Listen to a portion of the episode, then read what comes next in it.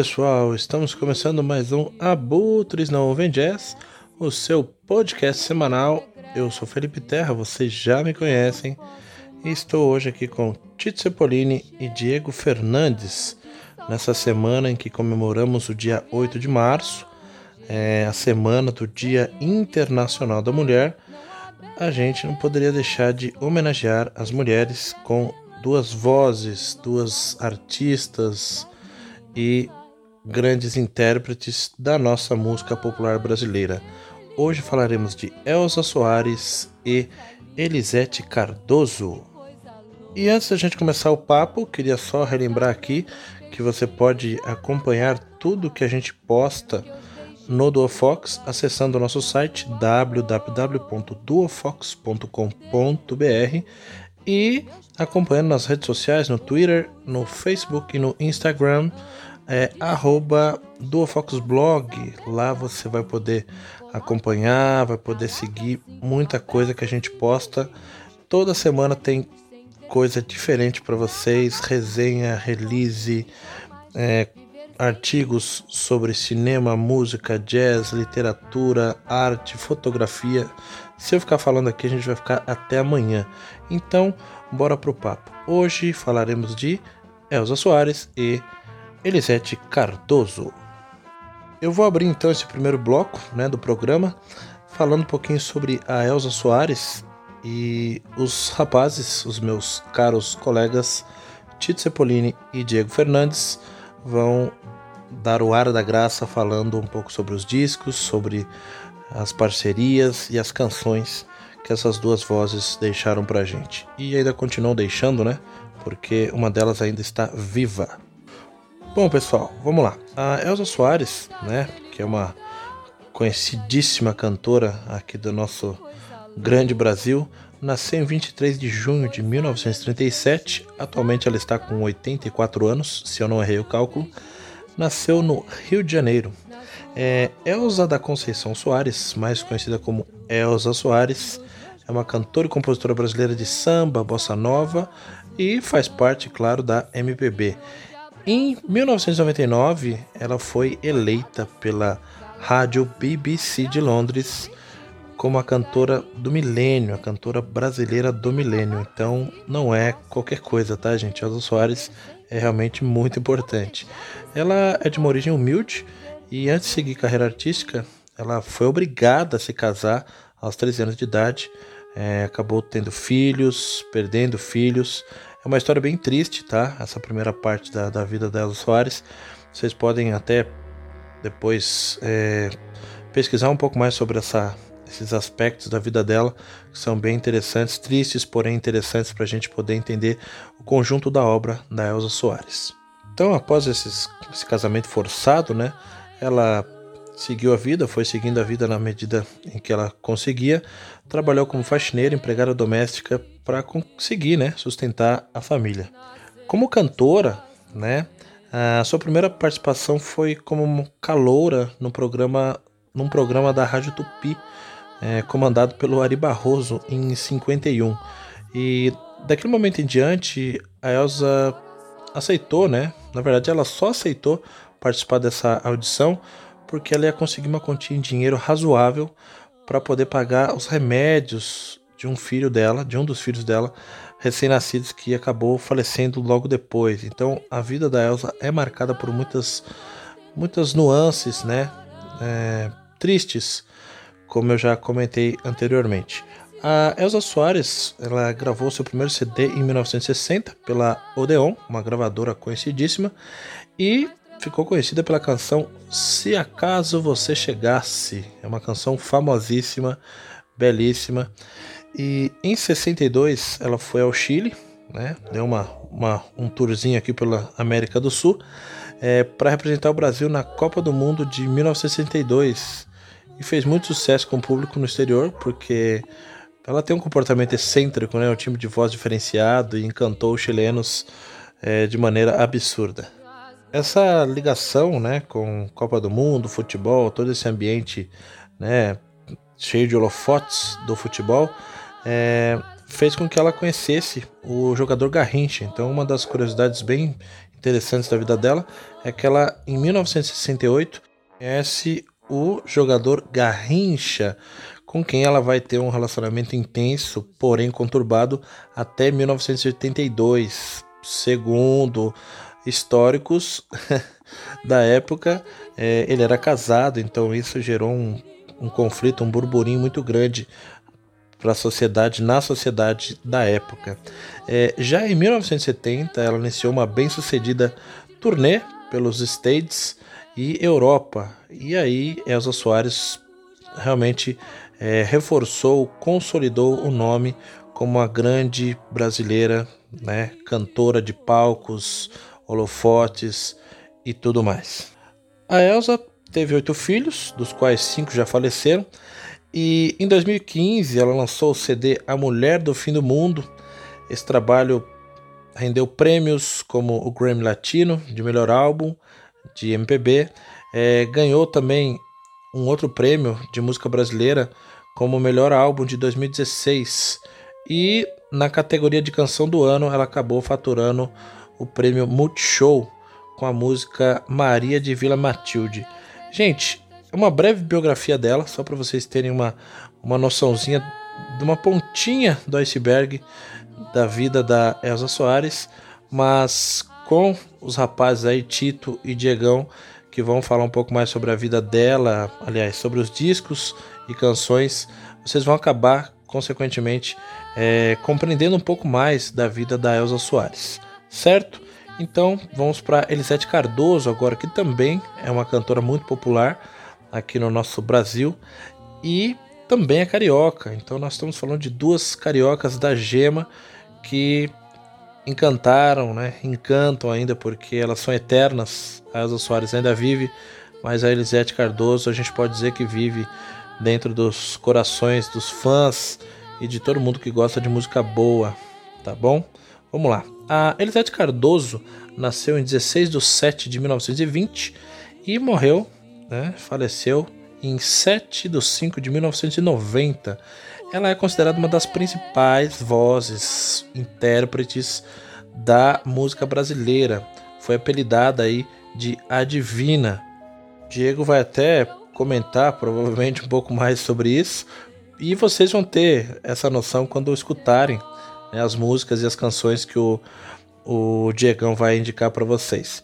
É, Elisete Moreira Cardoso nasceu em São Francisco Xavier, no Rio de Janeiro, perto do Morro da Mangueira. Era filha de um seresteiro e começou a trabalhar aos 12 anos como balconista. É, depois ela acabou se tornando funcionária de uma fábrica de sabão, é, trabalhou em salões de, de beleza como cabeleireira e até que foi descoberta num, numa festa de aniversário por um primo dela que sabia que ela tinha um certo talento para música é, acabou levando nesse aniversário o Jacó do Bandolim e o cara, né, o Jacó do Bandolim falou: Meu, ela canta e acho que dá pra né, ter um futuro promissor aí. Então ela fez um teste, né? Levaram ela para fazer um teste na Rádio Guanabara e foi logo de cara contratada. Então você percebe que estava na veia dela já essa pegada musical.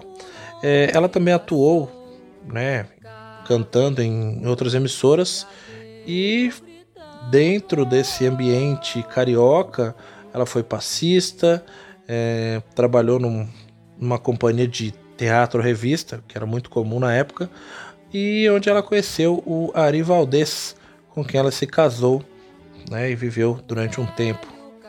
Logo após o fim desse casamento com o Ari Valdez, ela passou a, a se exibir em circos e cabarés, porque era uma coisa. É, acabava sendo uma coisa comum na época, essa introdução das, das mulheres, das artistas em circos, em shows, em cabarés.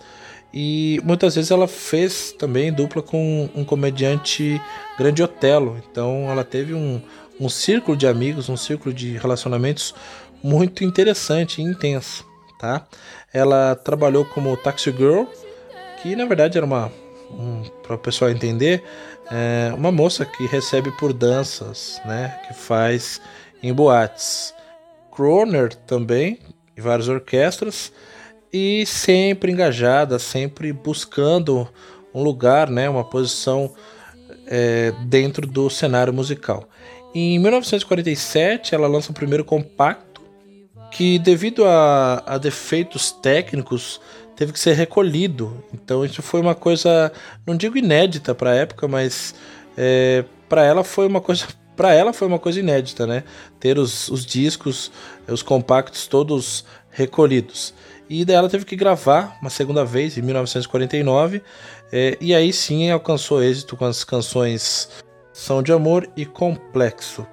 Tanto um dos seus maiores sucessos, a gente pode considerar que é a canção Barracão, de 1952.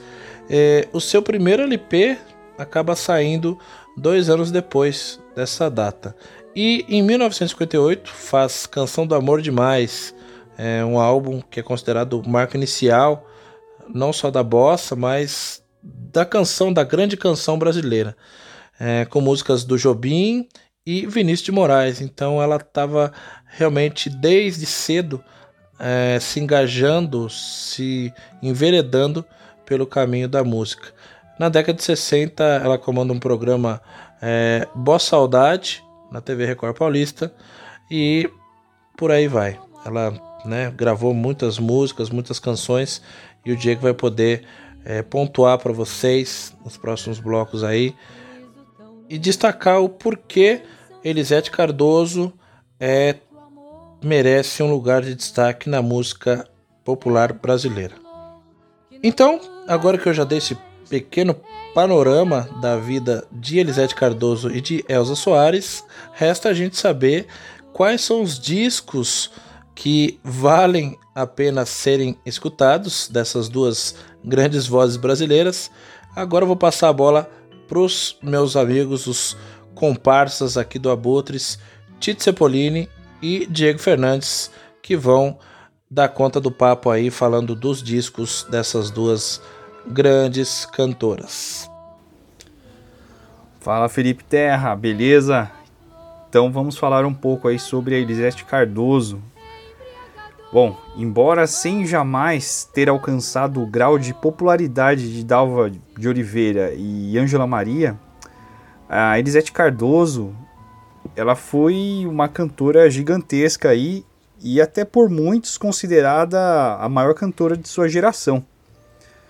Ela foi dona de uma sensual e melodiosa voz de contralto, quase mezzo-soprano, é, com uma qualidade que era realçada por uma técnica muito apurada. Ela cantou de tudo, é, podendo até classificar seu repertório como uma síntese do que se fez de melhor na música popular brasileira do seu tempo, com uma importante fase dedicada ao samba-canção iniciada com Canção de Amor, de Chocolate e de Ilano Paula, de 1950. O grande sucesso que a revelou é, pode ser apreciado em sua vasta discografia de mais de 50 LPs, no qual se destaca especialmente um álbum que registra o recital realizado pela cantora e o Zimbo Trio, com Jacob do Bandolim e o conjunto Época de Ouro, no dia 19 de fevereiro de 1968. É, com sua versatilidade, é, Elisete Cardoso cantou na ocasião um repertório que ia de Pixinguinha, Ari Barroso, Noel Rosa, Orestes Barbosa e o próprio Jacob Atom Jobim.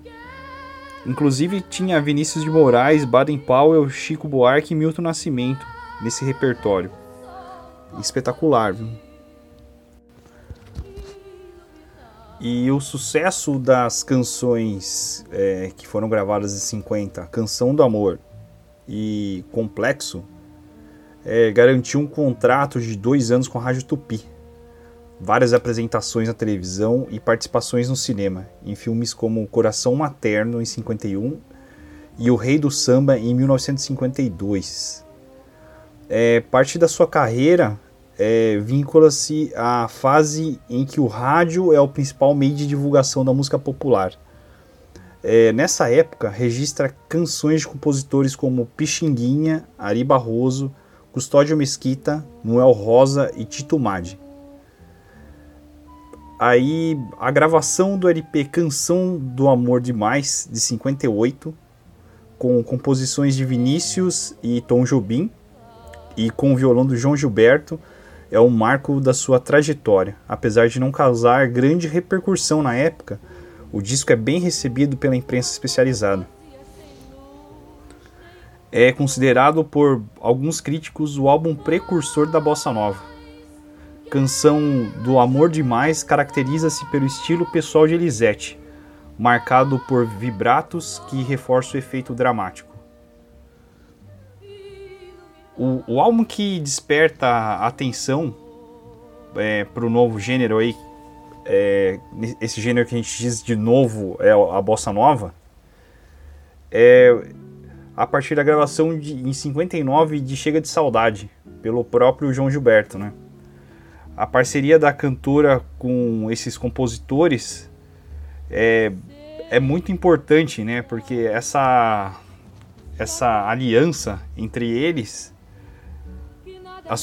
traz uma a tradição do samba canção e mescla com essa estética nova aí, formando esse gênero que todo mundo gosta até hoje, que é a bossa nova, né? Que é super interessante aí, que vem uma mescla aí de vários ritmos e que é um, um caldeirão mesmo, né? Que, que aí temos aí como precursor de, de tudo isso o João Gilberto, né? Que a gente já falou em, em outro episódio do, do Abutres Novo Jazz. E aí, a partir da década de 60, a Elisete ela se interessa em valorizar os gêneros tradicionais. É, em 64, ela interpreta as, baqui as Baquianas, número 5, do Vila Lobos, no Teatro Municipal do Rio de Janeiro e de São Paulo também. Tem aí ao lado o cantor e compositor Ciro Monteiro, né? Apresenta o programa Bossa Saudade na TV Record e enquanto participa aí de júris dos festivais de MPB da época. Também na década de 60 a cantora lança o disco Elisete Sobe ao Morro, de 1965. O LP regrava músicas do espetáculo Rosa de Ouro, produzido e autorizado por Hermínio Belo de Carvalho e dirigido por Kleber Santos no Teatro Jovem, no Rio de Janeiro, com participação de Clementina de Jesus, Araci Cortez. O disco é considerado um dos mais importantes registros da música popular brasileira, marcado a estreia de sambistas que se tornam conhecidos posteriormente, como Nelson Cavaquinho e Paulinho da Viola. Um dos meus discos prediletos é o Fim de Noite, de 1958, com carregado de tristeza e melancolia, né? É, características aí do samba canção, né? Letras tristes, né? E tem aí várias canções é, muito interessantes, como a própria faixa que abre o disco, que é Culpe-me, Segredo, Último Desejo, é muito bacana. Mas o, o sucesso mesmo dela, assim, talvez uma das músicas mais conhecidas e que são mais tocadas, né, na verdade, né, é Barracão. Eu acho que talvez seja uma das músicas que, quando se fala de Elisete Cardoso, pelo menos para nossa geração, é, seja uma referência de, de canção, né? E que é, tem todas as características que fizeram dela uma, uma grande cantora, né? Bom, acredito que seja isso a, sobre Elisete Cardoso, né? É uma eu também concordo com, com esses críticos que a Elisete seja talvez a, a melhor cantora da sua geração, sem exageros, né? Porque o alcance vocal é magnífico, assim, é uma coisa fora da curva. E agora o Tito vai falar um pouco sobre a Elza Soares, né? Que é outra gigantesca, né? E viva, né? Uma lenda viva, uma cantora maravilhosa. Fala Terra, fala Diego, beleza? Que satisfação, hein, cara? Na semana do Dia Internacional da Mulher, calhar de, falar, calhar de falar dessas duas vozes lindíssimas aí, marcantes da nossa música. Eu vou dar continuidade nos discos da Elsa, nos principais. É uma carreira que se iniciou nos anos 60, mas antes, né, com as gravações nos anos 60, mas antes a gente vou pincelar alguns acontecimentos na década de 50. Né, passou por alguns acontecimentos bem tristes, que mas importantes que ajudou a moldar a estirpe artística da Elsa, dessa sambista incrível que nós temos. Vou pontuar aqui rapidamente. Em 1951, ela ficou viúva e ela trabalhava de faxineira na época para sustentar os quatro filhos. Já tinha perdido dois filhos recém-nascidos, perdido por desnutrição, por causa da fome, né, pelas dificuldades. Já tinha passado por trauma de filha sendo sequestrada e não tinha visto mais. E o marido pegou a segunda vez a tuberculose e não resistiu. Ela se viu livre, assim, para encarar um, um, esse novo desafio. Né? Ela vislumbrou um sonho artístico né, que ela já tinha desde a infância, da pré-adolescência, de viver de música, de cantar. Ela sempre foi escorraçada, muito censurada pelo marido. Dizem alguns biógrafos que ela já cantava dois anos antes, escondida em alguns bares, né, e já compunha algumas músicas, das suas primeiras canções são dessa época. Então, a partir de 1951, ela começa a levar a sério esse sonho.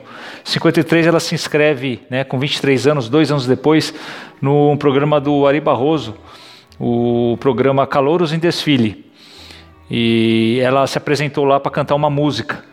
E ela novamente foi ridicularizada pelo apresentador. Ela não tinha roupas, né? Pegou uma roupa emprestada da mãe, que era maior que ela, adaptou a roupa com alfinetes, né? Fez uma Maria Chiquinha, né? Ela era muito simples, muito humilde, né?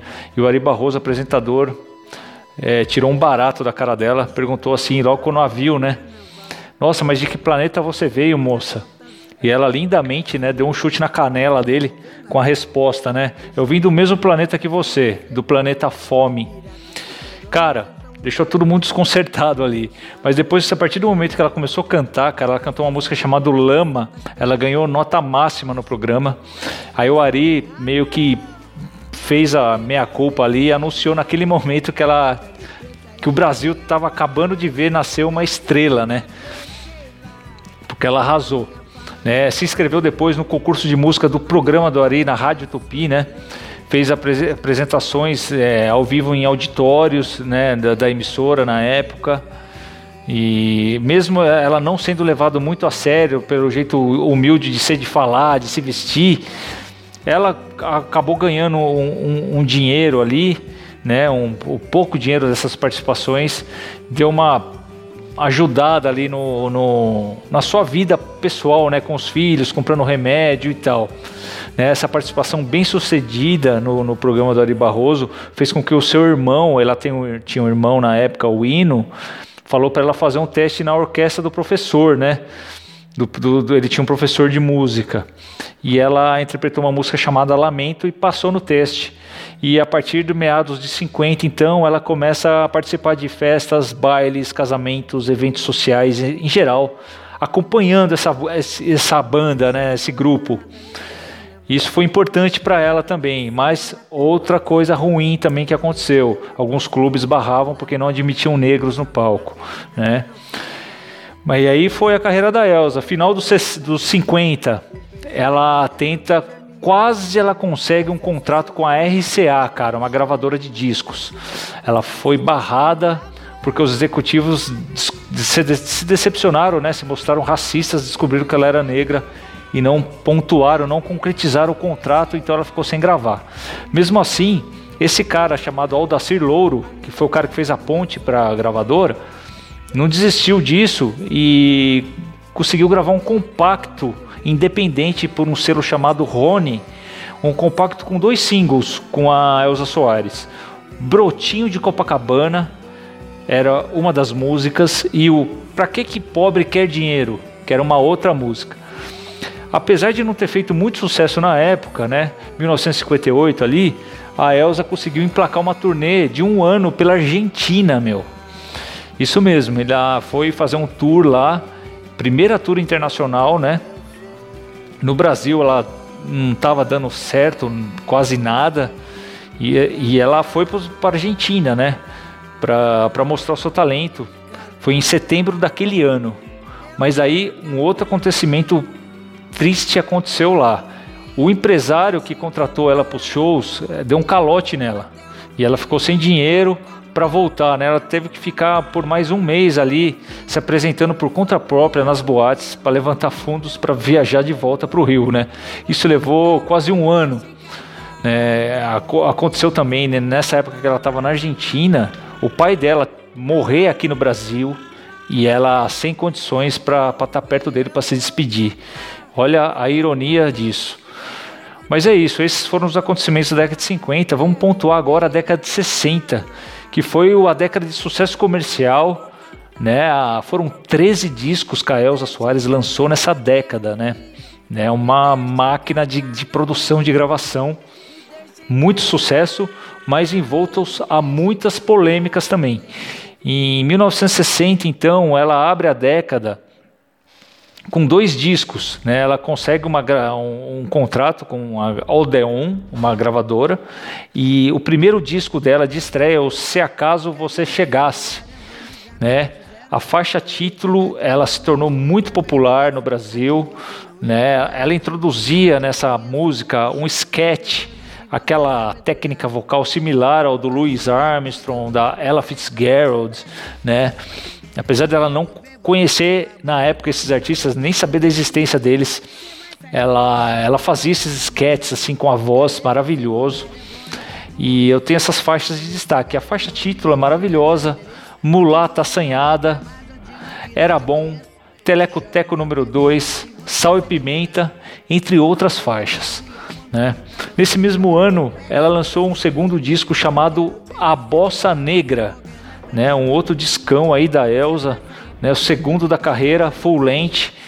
Então eu destaco as, as faixas Tenha Pena de Mim, Boato, Beija-me, Cadeira Vazia, O Samba Está Com Tudo, Eu Quero Sorongar, Avec no Leblon. São algumas das faixas desse disco aí. Ela acabou ganhando uma fama bacana nesses dois primeiros anos da década, até 1962. Ela ficou mundialmente conhecida, né? É, tinha um, um, tom suavemente grave na, na voz, né? Uma leve rouquidão, né? Característica dela, assim, até hoje, né? Aquela rouquidão, assim, que, que é marca registrada da Elsa. Quando você ouve um disco da Elsa, uma música dela, você fala, meu, é a Elsa Soares mandando brasa. Ela conquistou vários prêmios ao longo da carreira, né? Então, suas músicas sempre abordaram temas como romance, preconceito racial e feminismo. Então, terminado esse segundo LP, a Bossa Negra, né, alguns, alguns shows, né, vários shows marcados, né, fazendo um, o início do sucesso ali.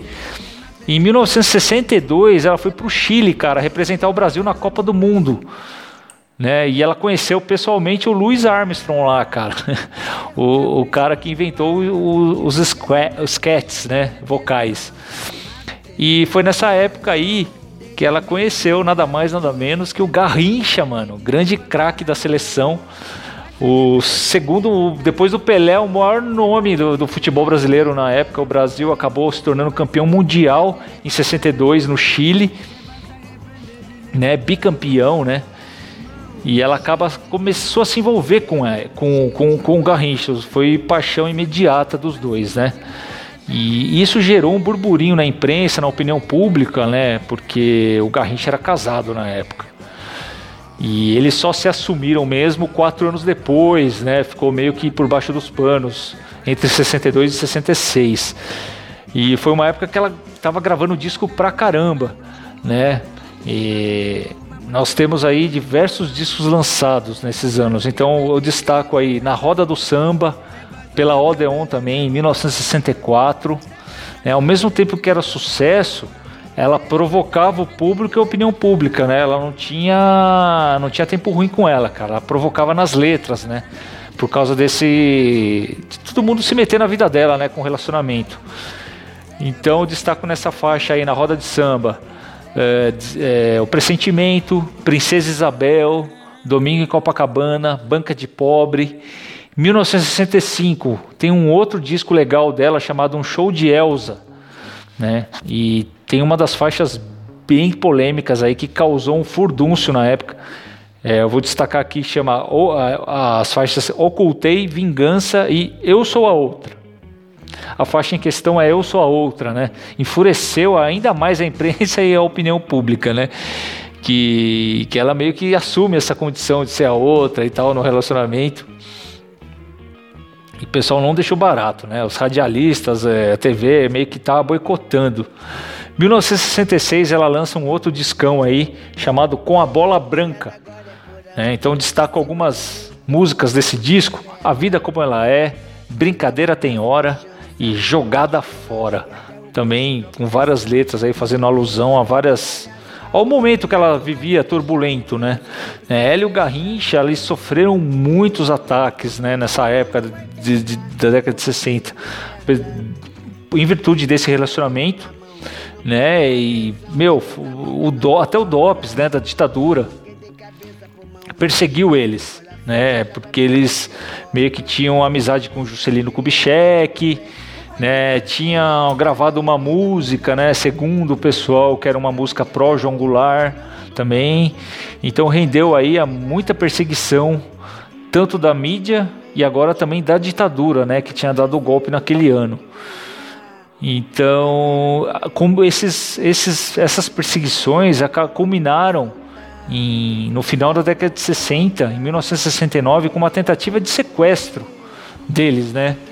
No, eles moravam no Jardim Botânico, né? E acabou um sequestro aí mal sucedido, eles conseguiram escapar dos atentados a tiros, né? Na, na casa deles, né? Sofrendo atentado a tiros. E eles resolveram, a parte viu que a coisa ficou feia mesmo, eles resolveram se mudar para Itália. Né? Lá eles ficaram dois anos, né? assinaram com um selo lá, o RCA local, né? Que foi a mesma gravadora que negou a Elsa aqui no final dos 50. No final dos 60, lá na Itália, ela gravou, chegou até a substituir a Ella Fitzgerald em uma turnê planejada pela Europa ali. Em 1971, ela tem um. Eles ficaram dois anos na Europa, né? De 69 a 71 morando lá, né? Para fugir dessa, dessa crise, né? Que o Brasil estava em cima deles. Década de 70, né? Acontece a transição da gravadora e ela grava mais alguns belos discos. Né? Em 71 elas recebem, eles recebem, a Elsa recebe um, um convite para tocar no Brasil e eles se sentem estimulados a voltar com a família toda para o Brasil. Então ela tem dois discos é, fenomenais aí da década de 70, o Elsa Pede Passagem de 72 e o Sangue, Suor e Raça com o sambista Roberto Ribeiro, né? Esse disco Sangue, Suor e Raça foi polêmico porque a, a gravadora não queria gravar o Roberto Ribeiro por puro preconceito, né, por ele não ser famoso e tal. E a Elsa já tinha um nome na época, né, com vários discos de sucesso com a gravadora. Falou: Não, eu quero gravar, ele é meu amigo, eu quero dar esse espaço para ele. Bateu o pé, gravou. A gravadora relutou para não pôr ele no, no, no, na capa, né, não queria pôr ele na capa, né, por puro preconceito também né? Dizem as más línguas, né? Que eles falaram assim que não queria esse nego feio e sujo na, na capa de disco. Ela falou que não só gravou com Roberto Ribeiro, como a capa do disco é os dois, é a Elza Soares e o Roberto Ribeiro, né? Foi o último disco pela Odeon, né? Foi o, a gota d'água para ela. Ela mudou de gravadora. Ela começou a gravar por uma gravadora chamada Tapecara né, nos anos 70. Então eu destaco aí três discos da Elza Soares com a Tapecar. Um auto-intitulado Elza Soares de 1974, uma capa lindíssima dela, sozinha assim, imponente. É, de 1976, o Lição de Vida. E o de 1977, anotem aí, Pilão mais raça é igual a Elza. É um, esses três discos aí pela Tápica são discos bem, bem legais também, né? E ajudaram a elevar o nome da Elsa cada vez mais e catalisar ela como um, um, um símbolo do samba nacional, né? Uma, uma entidade mesmo viva do samba. É, a, ao mesmo tempo que, que ela seguia com a carreira, ela ajudou a cuidar muito do Garrincha, né? É, toda a perseguição que eles tiveram na década de 60, o Garrincha sempre teve problema com o alcoolismo, né? e perseguia também um pouco a Elsa, né? Tinha ciúmes excessivos, né? Altas brigas e ela nunca desistiu dele, né? Então ela sempre estava assim ajudando, dando força, internando em clínica, bancando várias várias coisas que o Garrincha fez ao, ao longo da década de 70, né? Mas infelizmente da década de 80 né? A carreira da Elsa fica na geladeira, né? No início, o Garrincha morre em 82, ela perde um filho com ele, que era o Garrinchinha, né? O filho morre em 86, né? Então a década de 80 era uma década assim de poucas aparições da Elsa, né? Muitos traumas voltando na vida dela, né? Uma mulher traumatizada desde o início, né? Com casamento arranjado aos 13 anos, né? Perda de filhos lá atrás, criança perseguição na década de 60. Então a década de 80 ela começou mal assim para Elsa. E mesmo assim, alguns acontecimentos foram importantes para ela renascer, né? Uma moça, uma mulher aguerrida, né? Nunca desistiu e sempre com esses percalços no meio do caminho, ela sempre enfrentou as dificuldades e deu a volta por cima. Então, em 1980, eh, eu destacaria o disco Elsa Negra, Negra Elsa. Era um, ela abre a década com esse disco. E depois ela gravaria só um disco inteiro em 1988. São, foram oito anos assim de ostracismo. O disco de 88 chama Voltei. É um auto-intitulado, né? É como se fosse um, um recado né, para a mídia musical, para a opinião pública, para os críticos. Né? Oito anos depois voltei, né? como se fosse um renascimento mesmo. Né? E a década de 80, né, ela só se viu encorajada a lançar esse voltei devido ao, ao resgate feito por ela, é, para ela, de outros músicos, né? tanto da música popular brasileira e do rock nacional. Né? Eu, eu digo que a década de 80 praticamente foi o início ali daquela fusão da Elsa sambista raiz, aquela samba, samba de morro que ela cantava né, nos discos marcantes da década de 60 e 70, ela começou a mudar e a moldar o seu estilo. Então, em 84, o Caetano Veloso chama ela para gravar uma música chamada Língua, né? Esse disco saiu num álbum do Caetano chamado Velô. Em 1985, ela lança um disco em parceria com Cazuza, uma música chamada Milagres. Então você vê que ela é muito versátil, muito eclética, cara.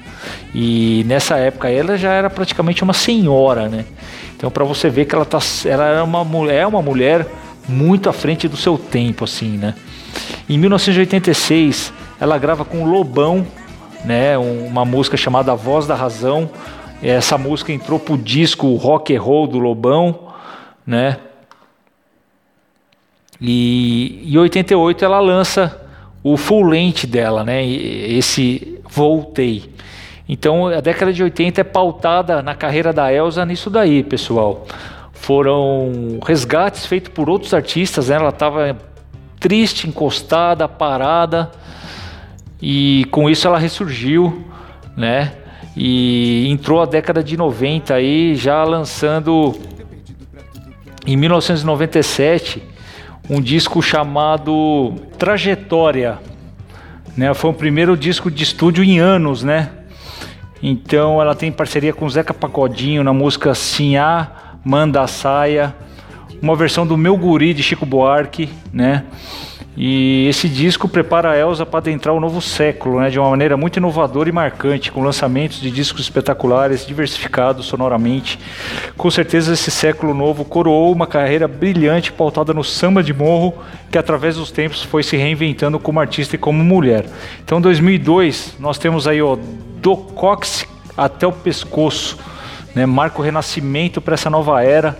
Destaco algumas músicas aí, a Carne, é, o samba Duro na Queda e Dor de Cotovelo, né? além da música chamada Fadas, né? que era um choro do compositor Luiz Melodia, que ele lançou inicialmente em 1978.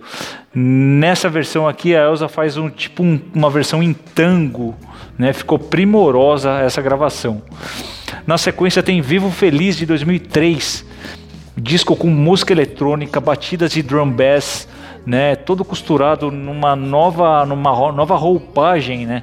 Então nós temos a faixa Tech, um dub jamaicano chamado Volta por Cima, né, uma regravação do Computadores Fazem Arte do Mundo Livre SA, maravilhosa, Opinião e uma música chamada Rio de Janeiro, além de uma música em parceria com o Nando Reis, maravilhosa, chamada Concórdia. Né? Nessa década também, em 2007, ela lança um disco ao vivo, cara. Para quem quer curtir uma Elza Soares ao vivo, tem o Beba-me. É o disco de 2007, maravilhoso.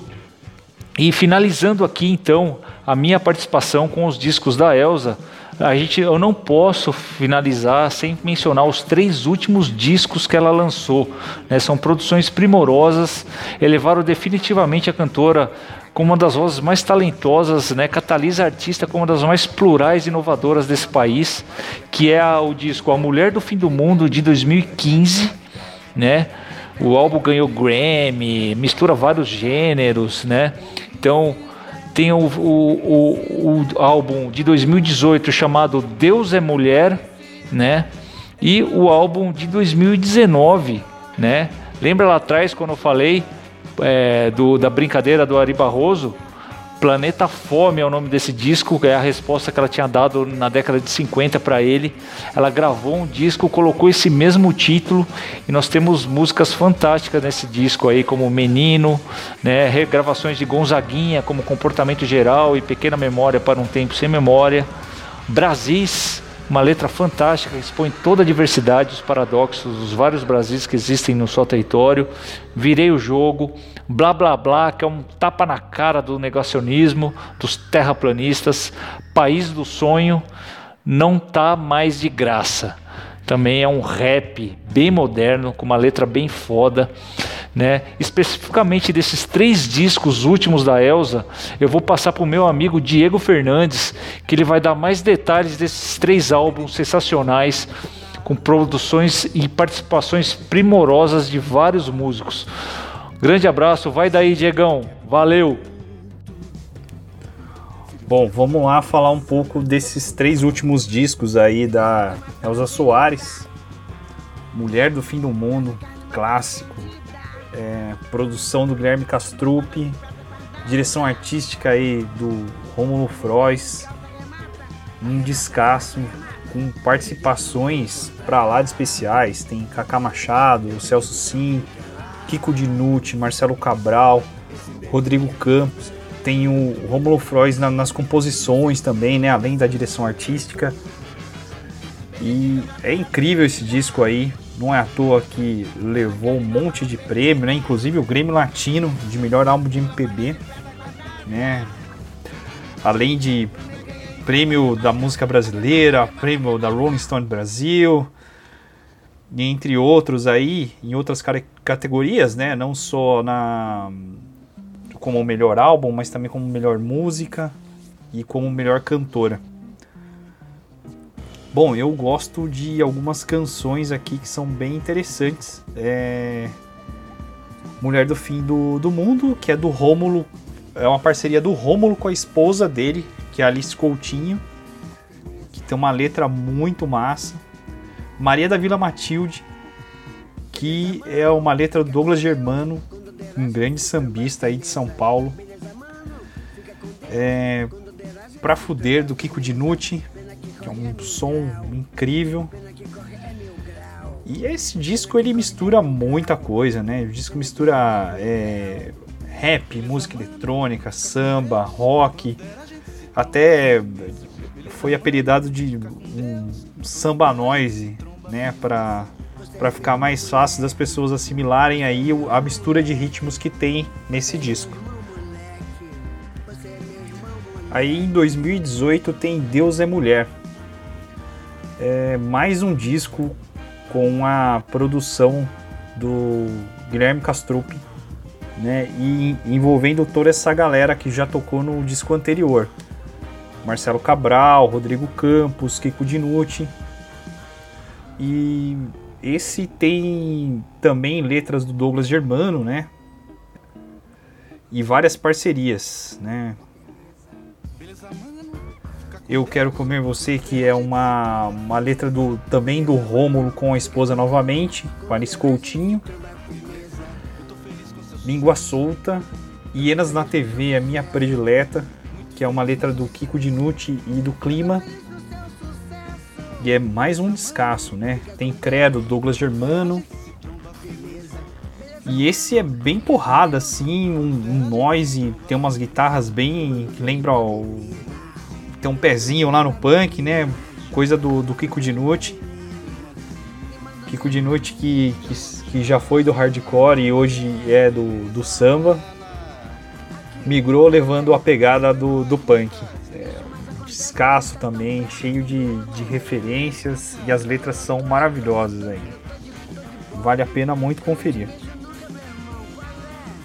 É, já o Planeta Pop, que esse disco da vez de 2019, ele sai um pouco desse eixo da galera de São Paulo, do Castrup, do Romulo Frois e vai para a galera do Rio, né? Quem produz esse disco aí é o Rafael Ramos, que foi do Baba Cósmica, que tocou no Jason, baterista de mão cheia e produtor musical muito bom, né? Assim, muito conhecido, respeitado no, no meio musical.